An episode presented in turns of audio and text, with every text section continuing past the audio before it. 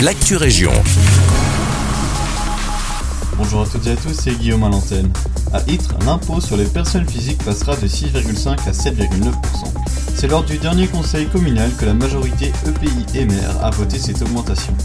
Le débat a été animé suite à cette annonce. Les conseillers communaux d'Ytre citoyens, l'opposition, dénoncent une mesure non justifiée et non nécessaire et a proposé un taux de 7% à la place. Proposition rejetée.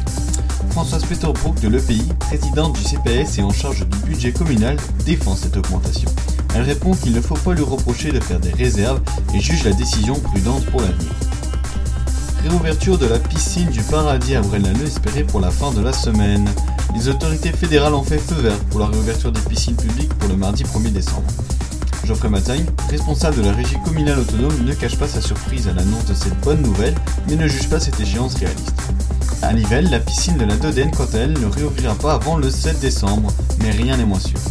Les chemins des sports, Hubert Bertrand indique qu'il faut compter 3 jours pour remettre le bassin à bonne température et qu'il faudrait également engager des intérimaires pour assurer la reprise de l'activité de la piscine, les travailleurs mis au chômage pour cas de force majeure devant prendre leur congé. Une campagne de curage des avaloirs débutera fin du mois dans les rues de Braine-le-Comte. Cette action s'inscrit dans le cadre de la lutte contre les inondations L'opération se déroulera du 30 novembre au 18 décembre. Les interdictions temporaires de stationnement seront d'application sur certaines routes et rues. La liste de celles-ci ainsi que le calendrier des travaux sont à retrouver sur le site de la commune. À Genappe, ce n'est pas la Covid-19 qui va arrêter la culture. Le centre culturel et leurs colocataires qui ne manquent pas d'imagination du 38 rue de Bruxelles, c'est-à-dire le Mug 1, l'atelier du lézard et le relais du visiteur, ont trouvé une solution pour continuer à donner l'accès à la culture et à l'art aux Genapiens. Mélissa Collignon du centre culturel nous en dit un peu.